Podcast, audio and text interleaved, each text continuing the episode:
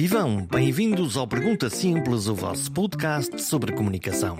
Estamos no mês da liberdade, no mês em que celebramos a liberdade, em que celebramos a democracia. É um bom tempo para pensar sobre a maneira como estamos a estimar e a desenvolver a nossa democracia, ou, pelo contrário, da maneira como estamos a desgastar. Os tempos são de grande desafio. A velocidade, a expectativa e a exigência dos cidadãos estão a colocar pressão sobre os políticos que têm de decidir a melhor forma de nos governarem, no fundo, de recriarem o nosso futuro comum. Este é um episódio sobre a liberdade para pensar e sobre uma guerra em curso. Não, não é a guerra que se vive na Ucrânia, embora essa também seja preocupante, mas a guerra entre os que querem acolher, que aceitam a diversidade e tratam os que pensam de forma diferente como parte integrante de si e de uma democracia saudável, e os outros, aqueles que querem construir muros, fechar portas e olhar para o outro lado como se estivessem perante um inimigo. Este é um tempo de resistência. Pode não parecer, mas é.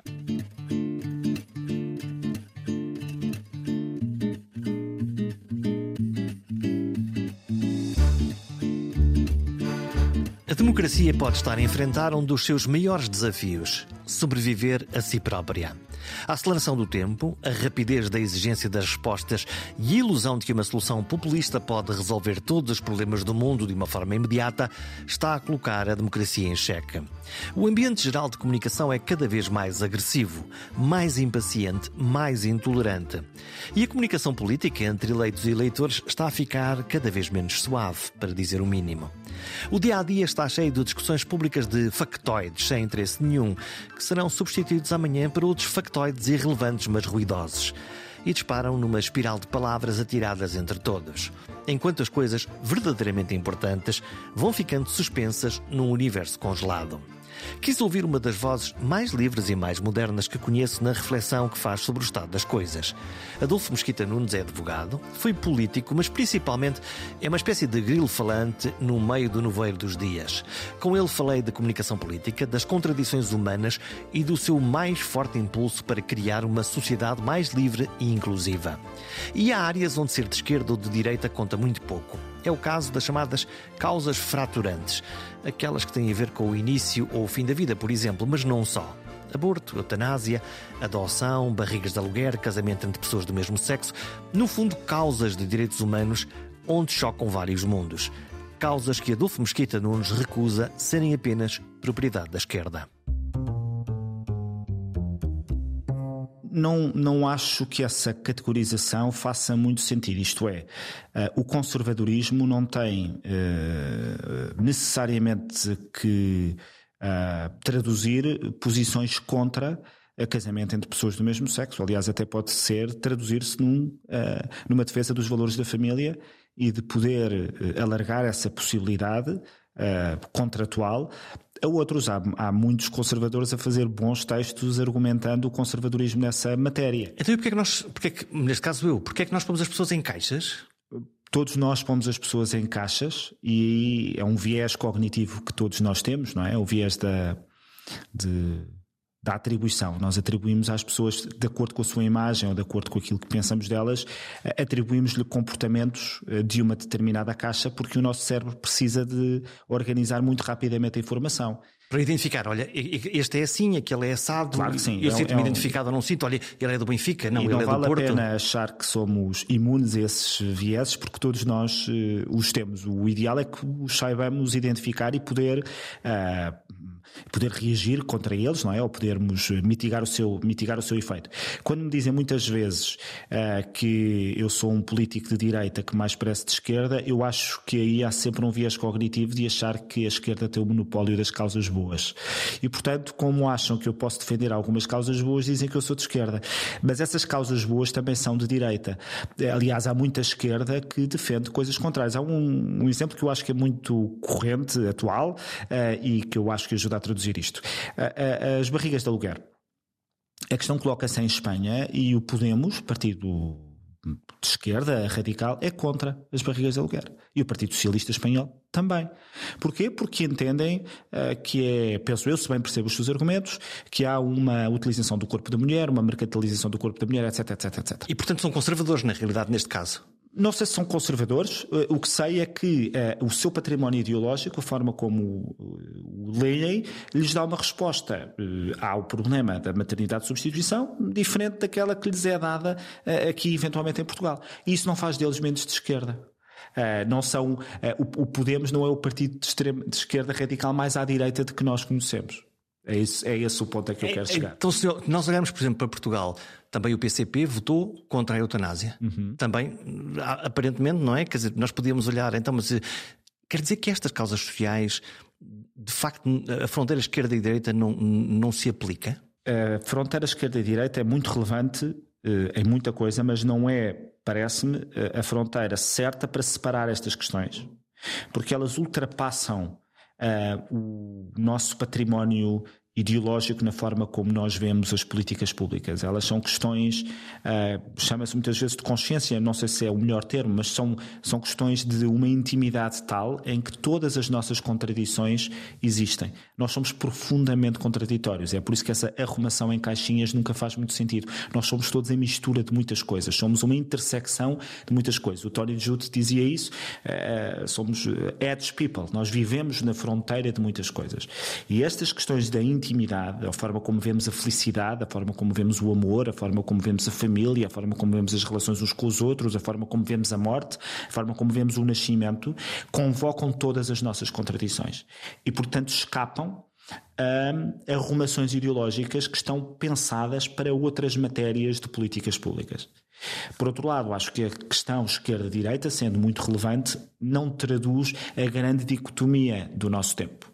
A grande dicotomia do nosso tempo não é a forma como entendemos que o Estado se deve organizar para uh, uh, trazer maior mobilidade social às pessoas e como é que pode organizar-se para trazer uma sociedade melhor para todos, onde há de facto respostas mais à esquerda e respostas mais à direita, e essa divisão é bastante relevante.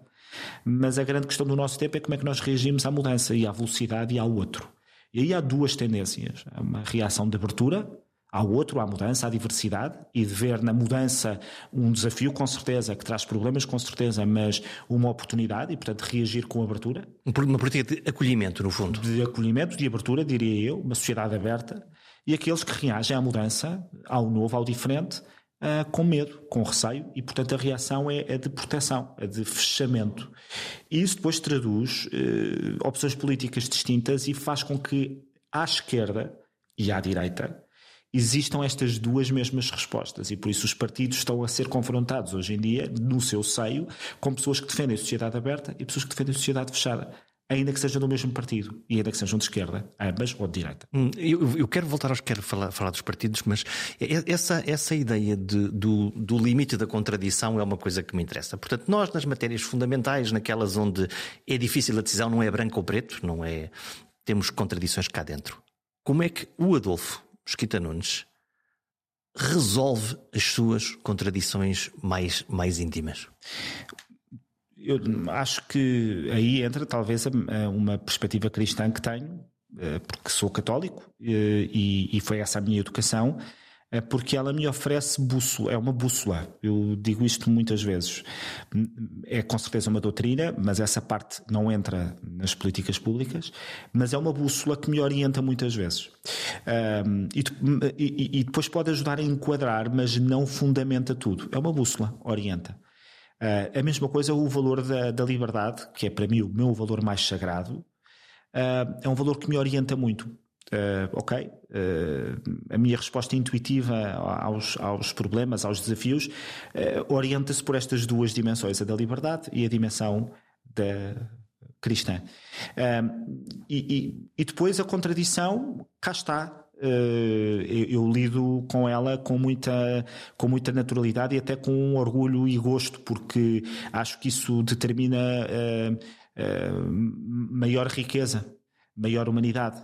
E ficas a remoer naquilo ou, ou, quando, quando chegas a uma síntese dessa contradição, a partir desse momento é um processo, enfim, pacificado e dizes, ok, já cheguei ao meu ponto e, e, e já não saio daqui? Nunca foi para mim uma questão, nunca foi para mim um problema, até há alguns anos em que a sociedade política e mediática eh, começou a usar cada vez mais as caixinhas. As etiquetas. As etiquetas, não tanto para identificar, mas para excluir. Para prejudicar. Para excluir, isto olha, é, para olha, segmentar. Olha aquele. Uh... Não, não, não, não, certo, mas porque hoje vivemos tempos em que se hiperboliza muito o valor da coerência absoluta, o valor da homogeneização. E, portanto, quem defende partidos bastante mais homogéneos quem encontra dentro dos seus partidos um conjunto de questões que são uh, determinantes e quem não concordar a 100% com isto não está aqui a fazer nada, então aí sim coloca problemas a pessoas como eu, pessoas que vão buscar uh, influências uh, e que não têm a mesma resposta supostamente coerente a todos os problemas e que não responde matematicamente às mesmas, às mesmas questões. E aí sim colocou-se um problema e coloca hoje, porque nunca houve tantos partidos à direita e eu nunca estive tão órfão. Uh, porquê? Porque eles segmentaram, vivem da segmentação. E eu sou um bocadinho de vários.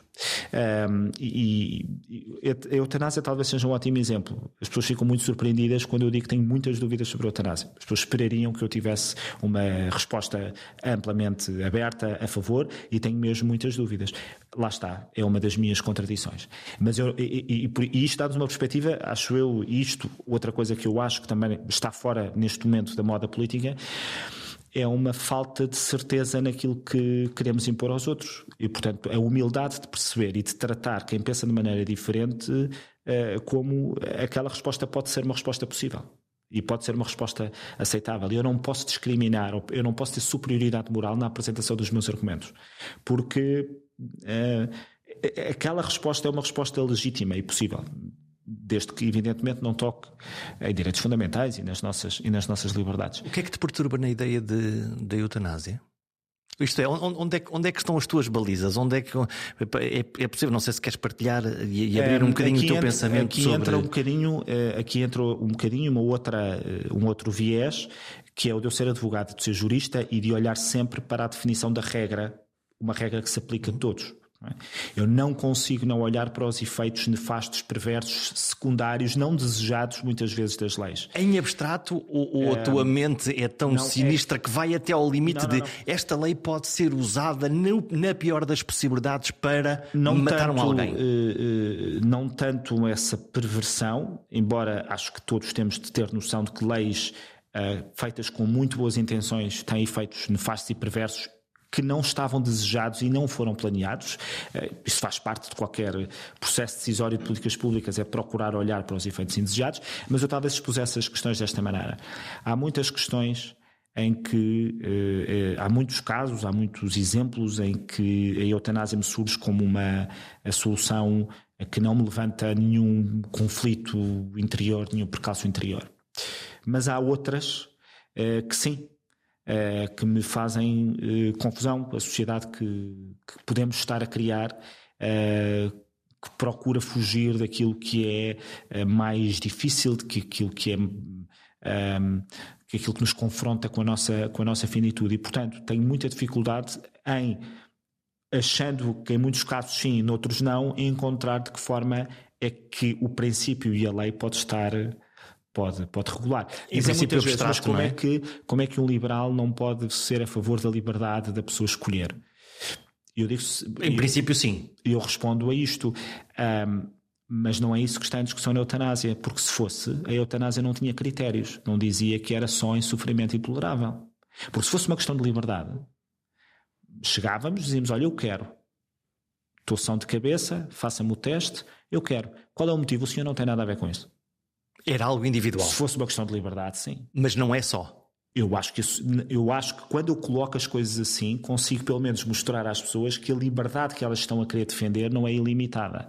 Ou então, se não é ilimitada, se, se, mesmo as pessoas que defendem com muito vigor, acerrimamente, que a eutanásia deve ser uma questão excepcional, reservada para determinadas circunstâncias, então também têm de compreender que um liberal tenha dúvidas onde é que essa matiz fica. E Voltamos então à questão de base, que é se nós, como sociedade, temos que resolver este problema, de, das várias maneiras. Podemos não o resolver, e acontece o que está a acontecer hoje, e portanto significa que não há uma resposta para esses casos absolutamente intoleráveis, que, enfim, mais fáceis de entender nessas, nessas caixas. Por outro lado, também não corremos o risco de que possa haver um abuso da própria lei para outras coisas, enfim, quase para a ideia do descartável, não é? Do já não vale a pena e. Não, é, bem, não podemos fazer esta conversa só à volta. Sim, não, vamos, vamos já sair tema. daqui. É, é, isto eu trago para demonstrar ou para, para exemplificar ou evidenciar como um, dentro de, um, de uma mesma etiqueta nós podemos ter matizes de pensamento e contradições. E depois, um outro ponto que acho que faz sentido é que as discussões um, mediáticas sobre os assuntos nem sempre e, e, não têm de ter necessariamente em conta as dificuldades depois da aprovação das políticas, mas também não as podem desconsiderar completamente. Eh, e quem levanta dificuldades, quem diz, quem procura trazer esses assuntos para cima da mesa não pode ser descartado, como se a questão fosse meramente binária, sim ou não. Se é assim, é fácil fazer-se. É uma questão tão complexa que temos pelo menos que admitir que é muito complexo fazer essa lei. Não estou a dizer que a lei tem que ser aprovada, não tem que ser aprovada, nem me quero pronunciar sobre isso. Mas vivemos num tempo em que tudo parece fácil, em que as pessoas acham que os principais problemas do mundo não estão resolvidos porque alguém não quer porque o Parlamento não quer, porque o sistema não quer. Uh, e, e, isto é, é, é, um vício de uma sociedade muito veloz. Uh, nós temos acesso tão veloz a tudo, as máquinas dão-nos acesso tão veloz a tudo, e ainda bem. Facilitou-nos a vida em tanta coisa, e ainda bem. Uh, chegamos ao Netflix, ou a qualquer outra, não quero estar a fazer publicidade, e temos tudo ali eh, rápido, podemos escolher tudo uh, tailor-made para nós que também transportamos para a política essa necessidade e essa vontade de velocidade. Estamos habituados ao curto prazo. Aliás, estamos habituados ao nano prazo. Acho que nem o Borrodel conseguiu chegar a, um, a, uma definição de tempo tão curta. E como vivemos no tempo do nano prazo, a democracia e a complexidade dos temas pode ser angustiante para muita gente. É por isso que os populistas têm tanta sorte.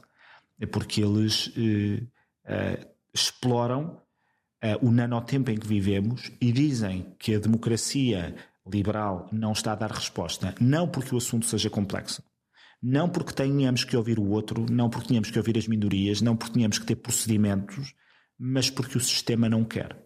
E eu resisto muito à simplificação das questões complexas. Hum, e, portanto, no lado dos eleitores, lá está estes, entenda-se, os políticos que lá estão, no fundo, como se estivéssemos a externalizar entre o nós e o, e o eles, não conseguem resolver o problema.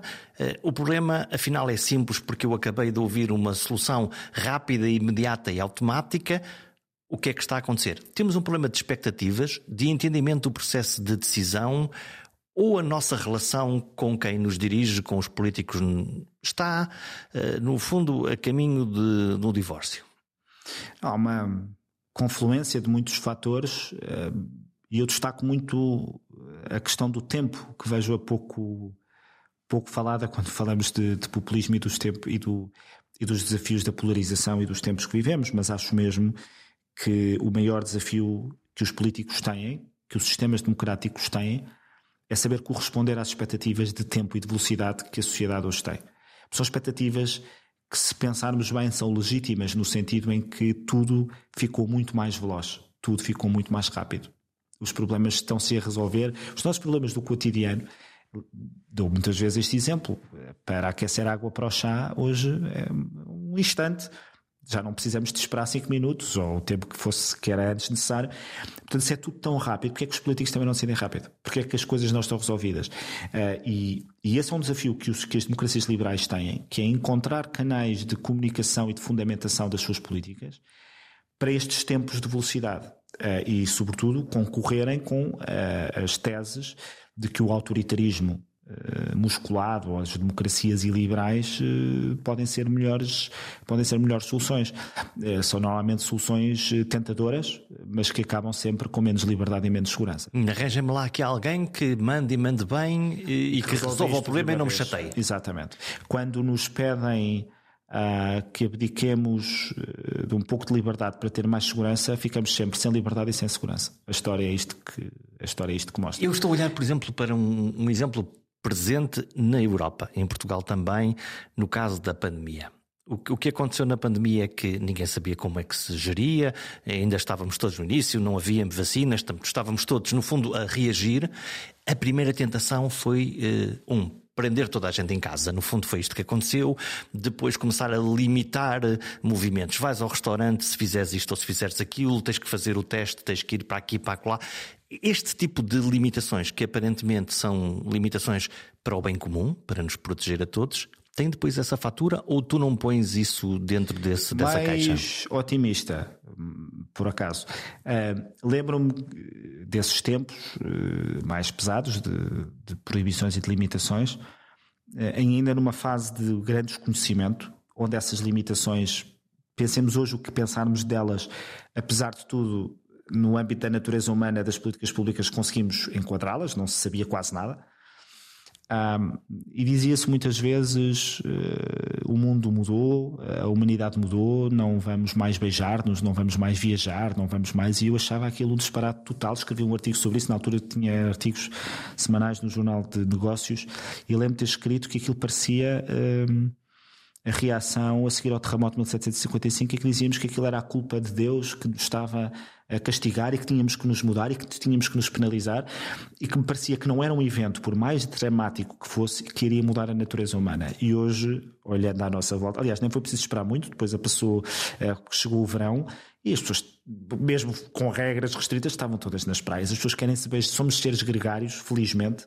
Precisamos estar uns com os Precisamos outros. Precisamos de estar uns com os outros. A capacidade de, de amar é uma coisa profundamente humana, natural. De nos, nós temos uma grande capacidade de altruísmo e de empatia.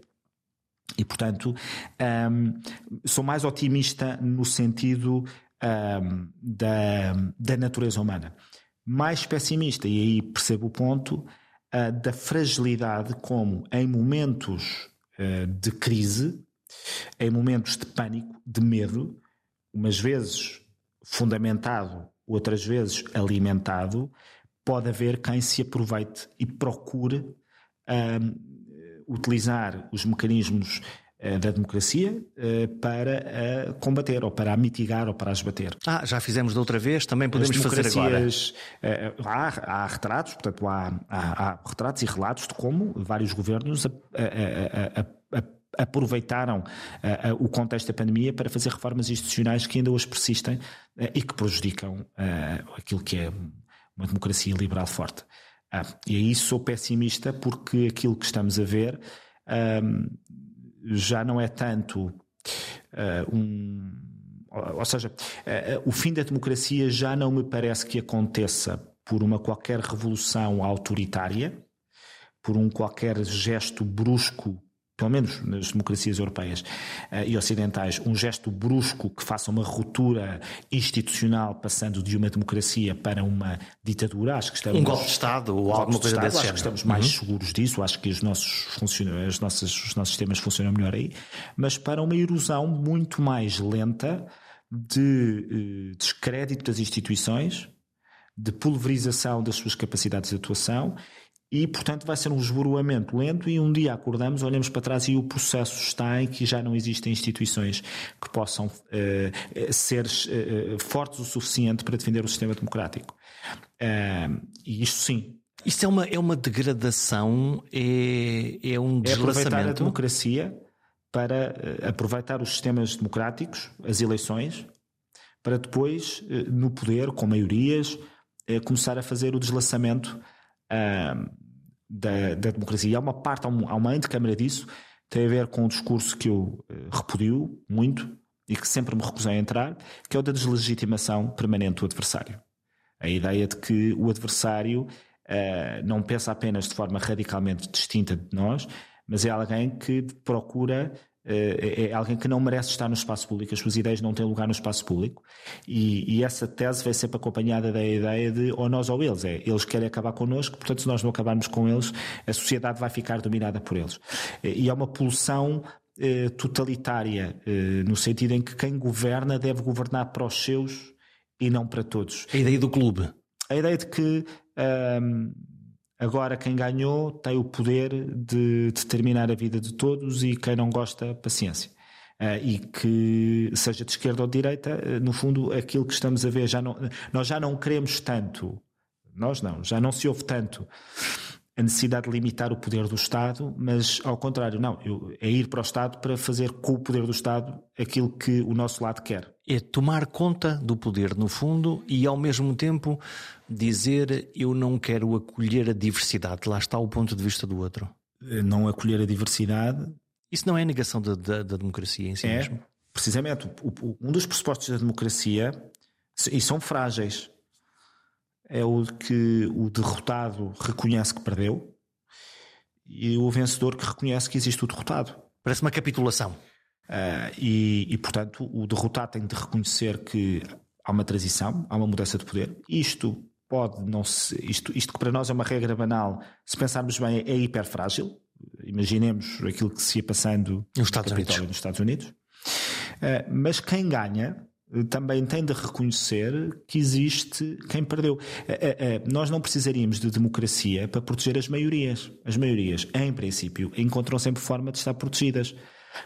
Nós temos a democracia precisamente para proteger quem perde, para proteger as minorias, para conceder-lhes direito, direito à oposição e, conceder que a sua vida eh, com certeza com políticas públicas com as quais eventualmente não concorda, mas que a sua vida, nas suas liberdades e nos seus direitos não sai afetada.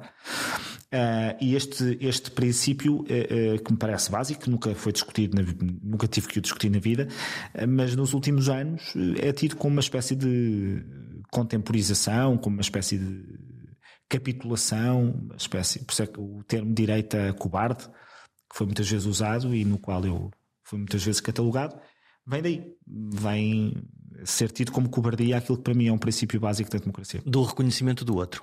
Do reconhecimento do outro. Apesar de tudo, são épicas as tuas intervenções e os teus choques ideológicos, por exemplo, com a Mariana Mortágua.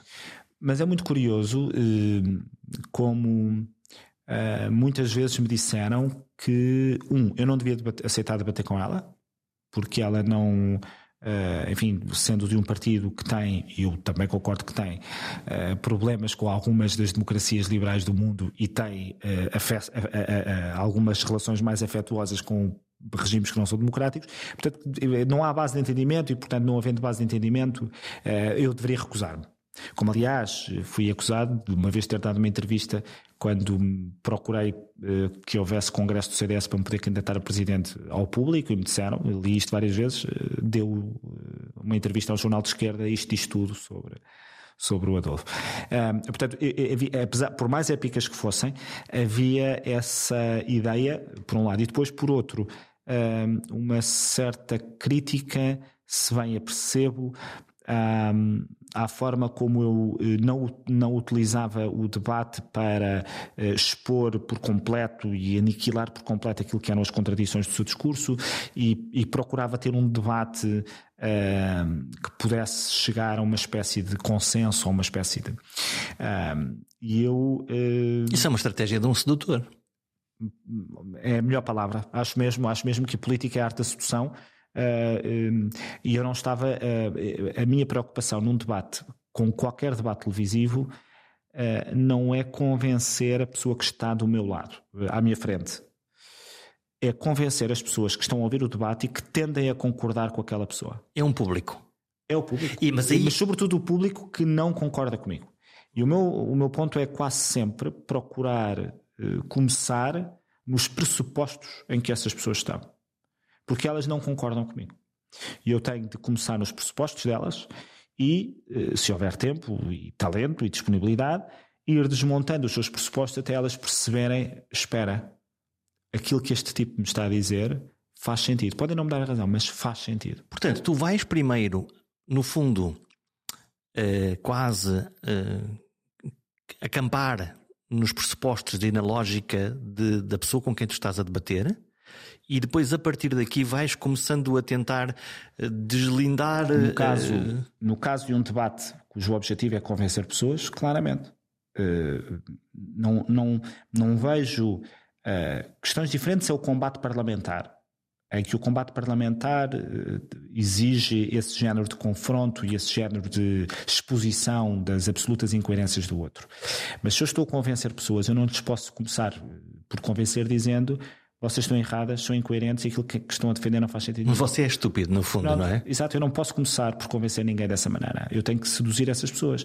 E, e Há umas que não vale a pena seduzir, com certeza. Nomeadamente a pessoa que está à minha frente, porque é de um partido completamente diferente do meu. Mas há eleitores que vale a pena seduzir. Os há tais eleitores que podem variar, porque no, variam muito. Quando eu estou a ver e, um. E, e, repara, muitas vezes não sequer é para que votem em nós, mas é para que olhem para nós de outra maneira, consigam perceber os argumentos e consigam ser menos radicais na defesa da, da outra posição. Que também é muitas vezes importante.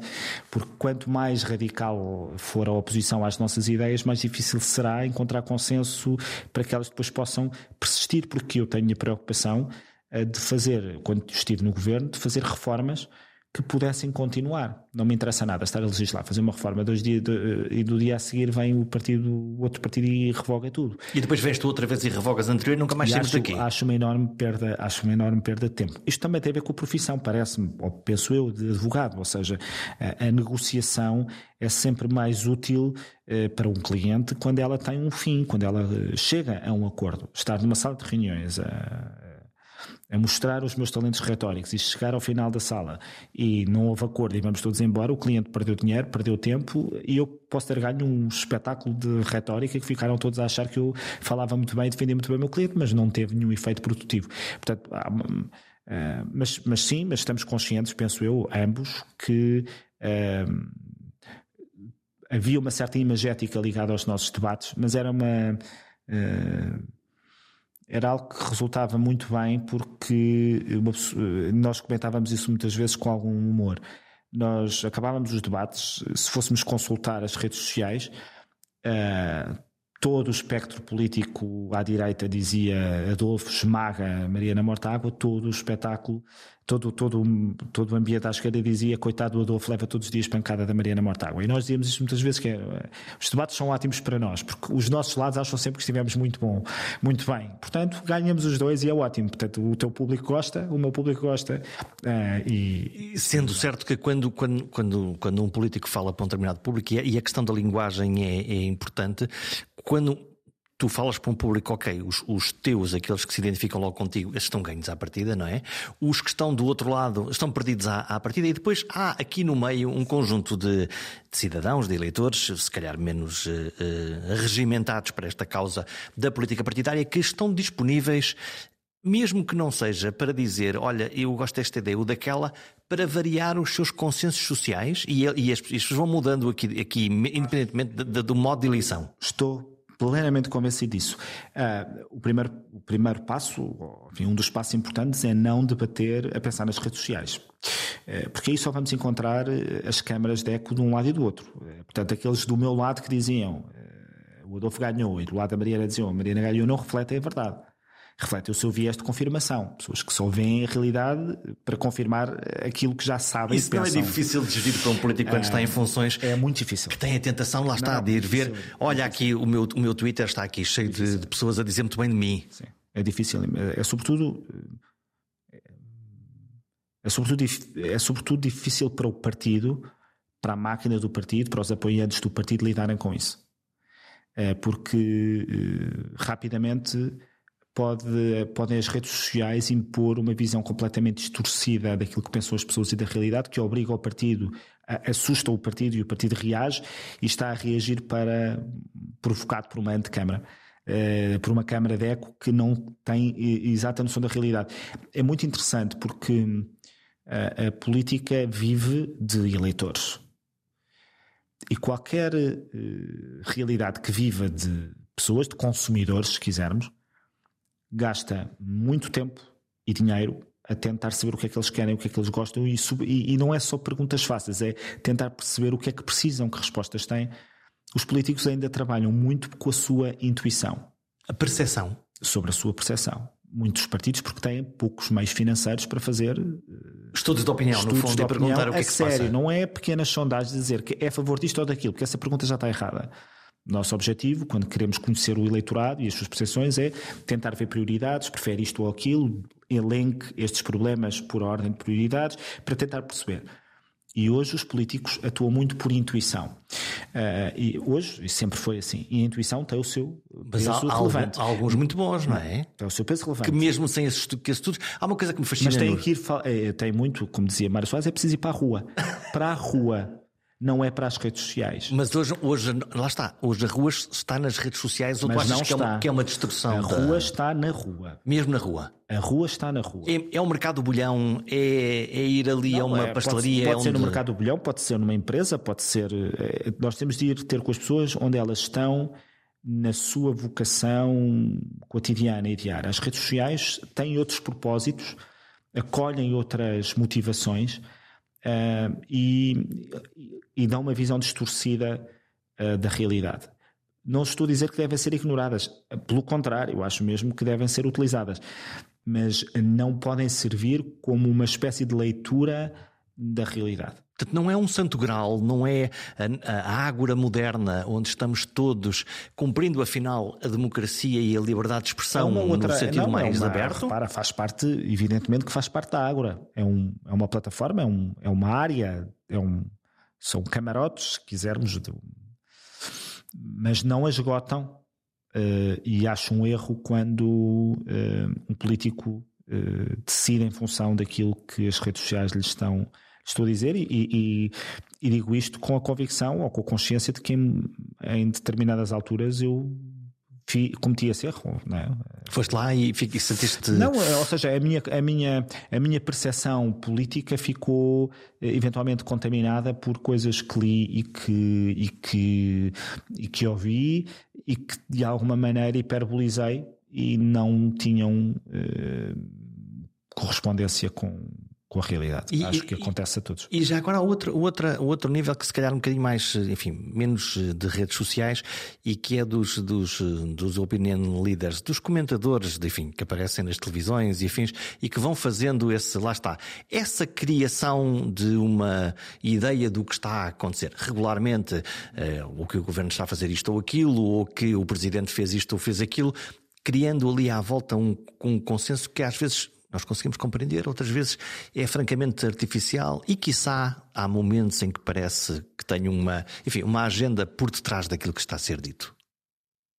Um, há uma certa transformação no comentário político. Um, o comentário político, mesmo quando era um comentário parcial e interessado, uh, ainda que não revelado, era uma análise da realidade e uma tentativa de oferecer uma leitura dos factos que pudesse eventualmente beneficiar partidos, mas, mas era uma leitura da realidade. Há hoje um comentariado político que insiste em interferir na vida interna dos partidos e em, dar instruções aos partidos. Isto é, não fazem uma, um comentário sobre o que está a acontecer, Não explicam a realidade? não explicam a realidade na leitura, mas interferem e dizem o partido A já não é o verdadeiro partido A, está contaminado por X ou por Y.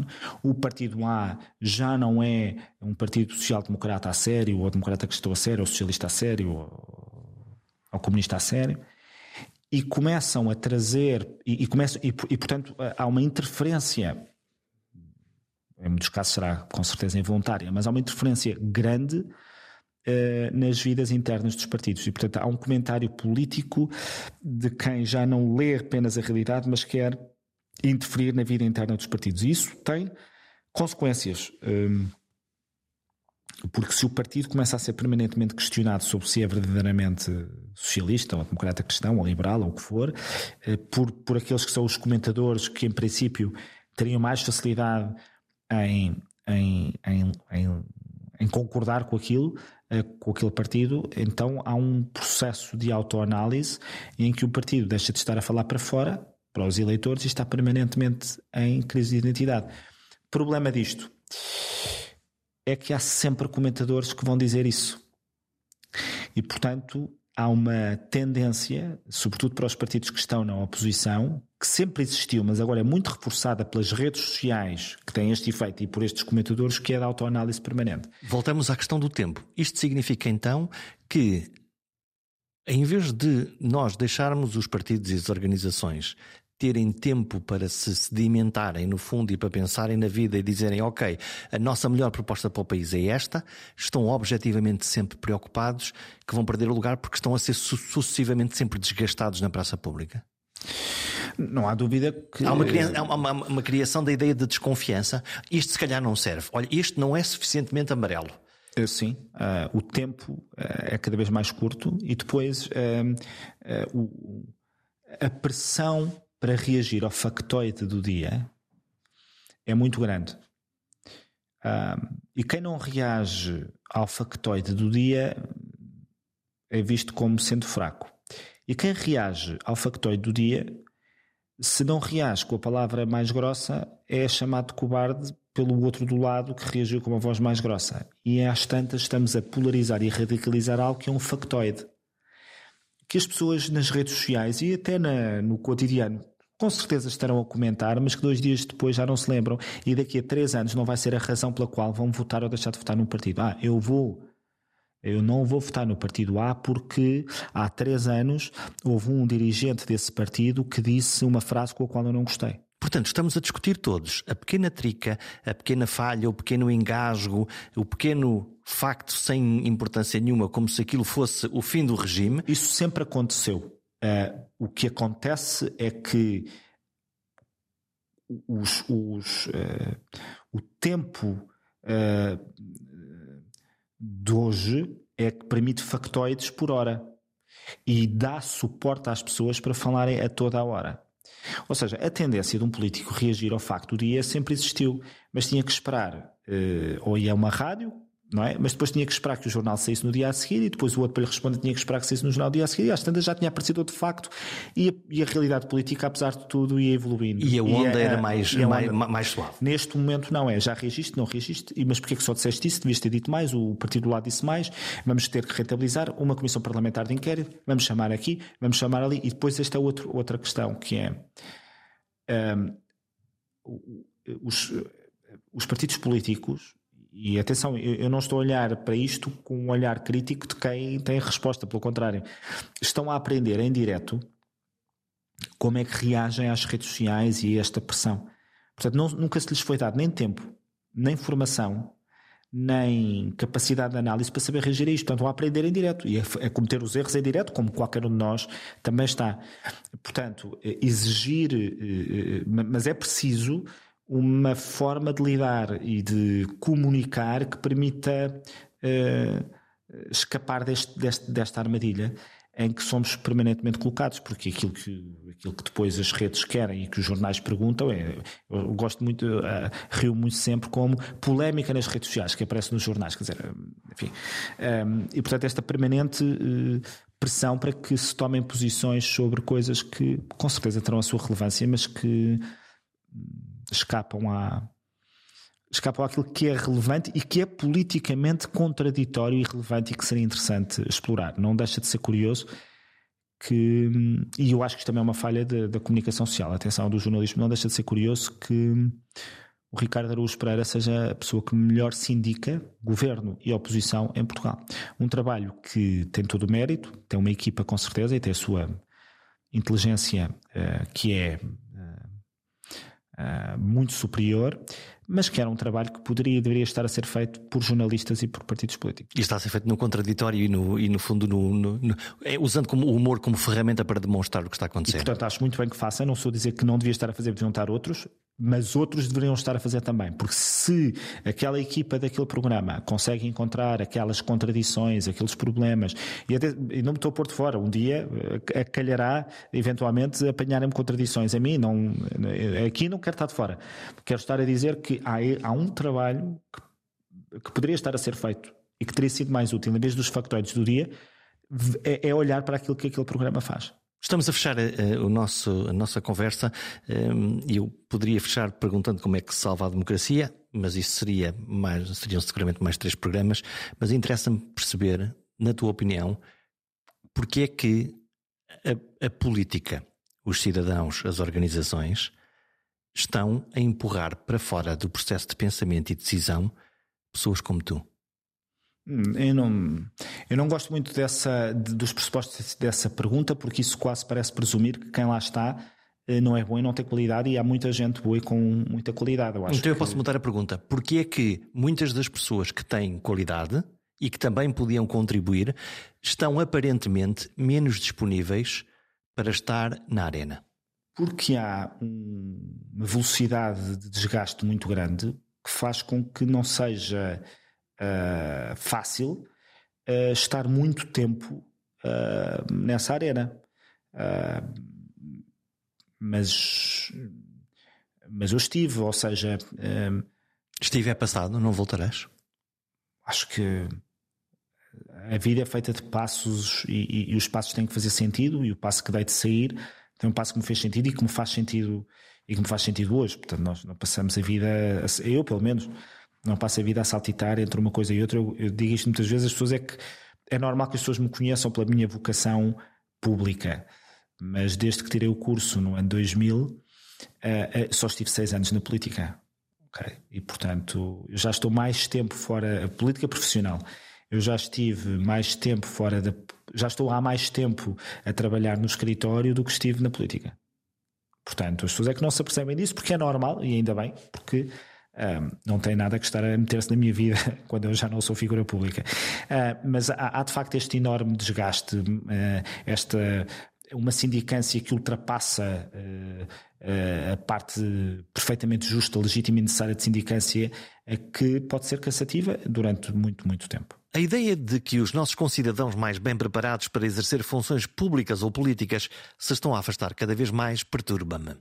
Se os melhores não aguentam o desgaste, ficamos com menos opções de escolha. Mas pior do que termos opções menos válidas é ver que a rapidez dos tempos está a ter um efeito de erosão nas nossas democracias liberais. A impaciência geral, a incompreensão, a complexidade das coisas e as receitas mágicas do populismo podem destruir a democracia por dentro. Não através de um golpe, mas através do descrédito. É uma boa reflexão para este Abril das Liberdades. Até para a semana.